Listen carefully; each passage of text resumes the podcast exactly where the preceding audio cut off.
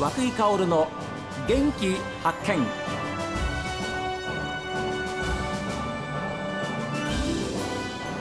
おはようございます。和久井薫です。和久井薫の元気発見。一日の始まりは私が発見した北海道の元気な人と出会っていただきます。今週は柔道のお話でして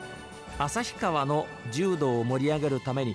そしてそれぞれの高校の柔道部の監督としてアベック優勝を狙う笠井大樹さん綾子さんご夫妻にお話を伺っています。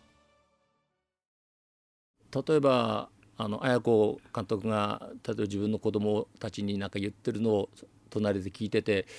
えー、大樹監督がちょっと言い過ぎじゃないか？なんていうふうに思う時もあるんですか？きつく言ってるなって思ったらだお互いきつく言ったらダメになるんで、はい、どっちかが言ってる時はどっちかがフォローしないとなとかそういう役割でやんないとなって。でも自分の家内の方が結構きついこと言ってくれてんで。いや私がお父さんの役割でビシッとやるとかも言ってくれてんでちょっと私がフォローしてる方が多いのかな。何かございますでしょうか？まあ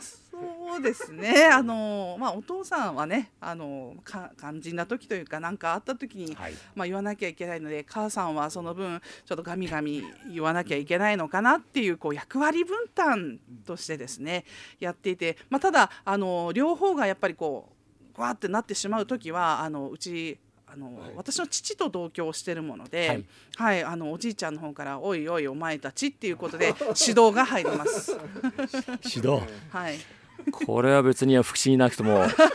出身がいたら大丈夫ですね。出身一人でね、うん、こういうケースは。はい。なるほど。はい。まあ、義理のお父さんは偉大な柔道家だったんで指導者だったんでやっぱり本当に私も本当身近にそういった見本となるような、はい、えー、先生が住んでるんで、えー、えー、今それが子育て孫の、えー、指導にも携わってくれてるんでなるほど、えー、そういうことですよね。はいお二人にとってこの先目指すものちょっとお聞きしたいんですがまず龍谷高校はどうでしょう？あのやはりあのほとんどの生徒が地方からあの下宿している生徒なんで親御さんが一番期待しているのはあの成長する姿だと思うんで、ただやはり勝った時って喜ぶんで、はい、人間的に成長する土台を大事にしながらやはりあのうちの学校は日本一になってるんで、うんえ日本一を目指したいっていうのは本当にあります。えー、遠くてどのくらいの、あのところから通ってる？名寄というあの電車で2時間以上かかるところ。名寄から通ってる人いるんですか、も2人います、えー、いや本当に大したもんでよく頑張るなと思います。毎日です。もんね、はい、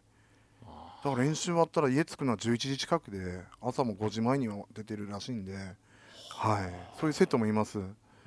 でも必ずや、はい、必ずやこの先大きな糧になりますよね。絶対なりますね、えー、柔道はもちろんそうですけど、えー、柔道以外でもね、えー、一番はあの柔道まあ、結果出た子も出なかった子も社会で結果出てほしいんで、はい、そこがやっぱりあの一番あの目指したいし卒業生がこれで頑張ってますって言われるのが一番嬉しいんで、えー、卒業生みんな社会で出て活躍してくることが一番だと思ってます。はい、はい旭川明星高校のこの先はいかがでしょうか？はいあのまあ、すごく似てるところがあるんですけども、うん、やっぱりあの柔道をしたいっていうことでそれぞれ柔道で、はい、あの国ぐらいまでは行きたいっていう目標がありますんで、はい、その目標を達成できるように、まあ、サポートしたいっていうのがまずあります。はい、それと同時にやっぱりあの学校での中の部活動っていうのもありますんでやっぱり学校生活をしっかりすると。で心の土台をしっかりつけてあの柔道を通しながらこう学校生活だとかあと社会に出た時には、まあ、非常に大変なことを私もそうでしたけどもやっぱり柔道でかなり根性だとかそういったものはこうつけてきたつもりだったんですけどやはりこう社会に出た時にいろんなこうあの問題にぶち当たったりだとかっていうのがあったので、まあ、それを今この柔道を通して社会に出てもこうなんとかこう歩んでいける強さっていうのを、強さとあと生き方なんかもこう身につけてくれてればいいかなと思ってやっています。はい。大監督あのもちろん柔道高校の指導もそうですけれども、はい、えー、やっぱり柔道をもっともっと皆さんに良さを知ってもらうための、はい、そういうこう将来的な設計、はい、例えばもっとちびっこからこう裾野を広げていくとかですね、はい、えーいろんな考えがあるかと思いますけれど、その辺の将来的な思いって何かありますか？あの私も柔道に育ててもらって柔道の出会いで今の人生ありますので、柔道の良さっていうのを本当に広めないとなと思ってます。今柔道人口がすごい減ってるんでえ少年団も旭川盛んだったんですが今4つしかありません。そんな中で勝利至上主義にならないで柔道の良さって加納先生の精神だと思うんで、これは世界に通じるものなんで、はい。例えばあの、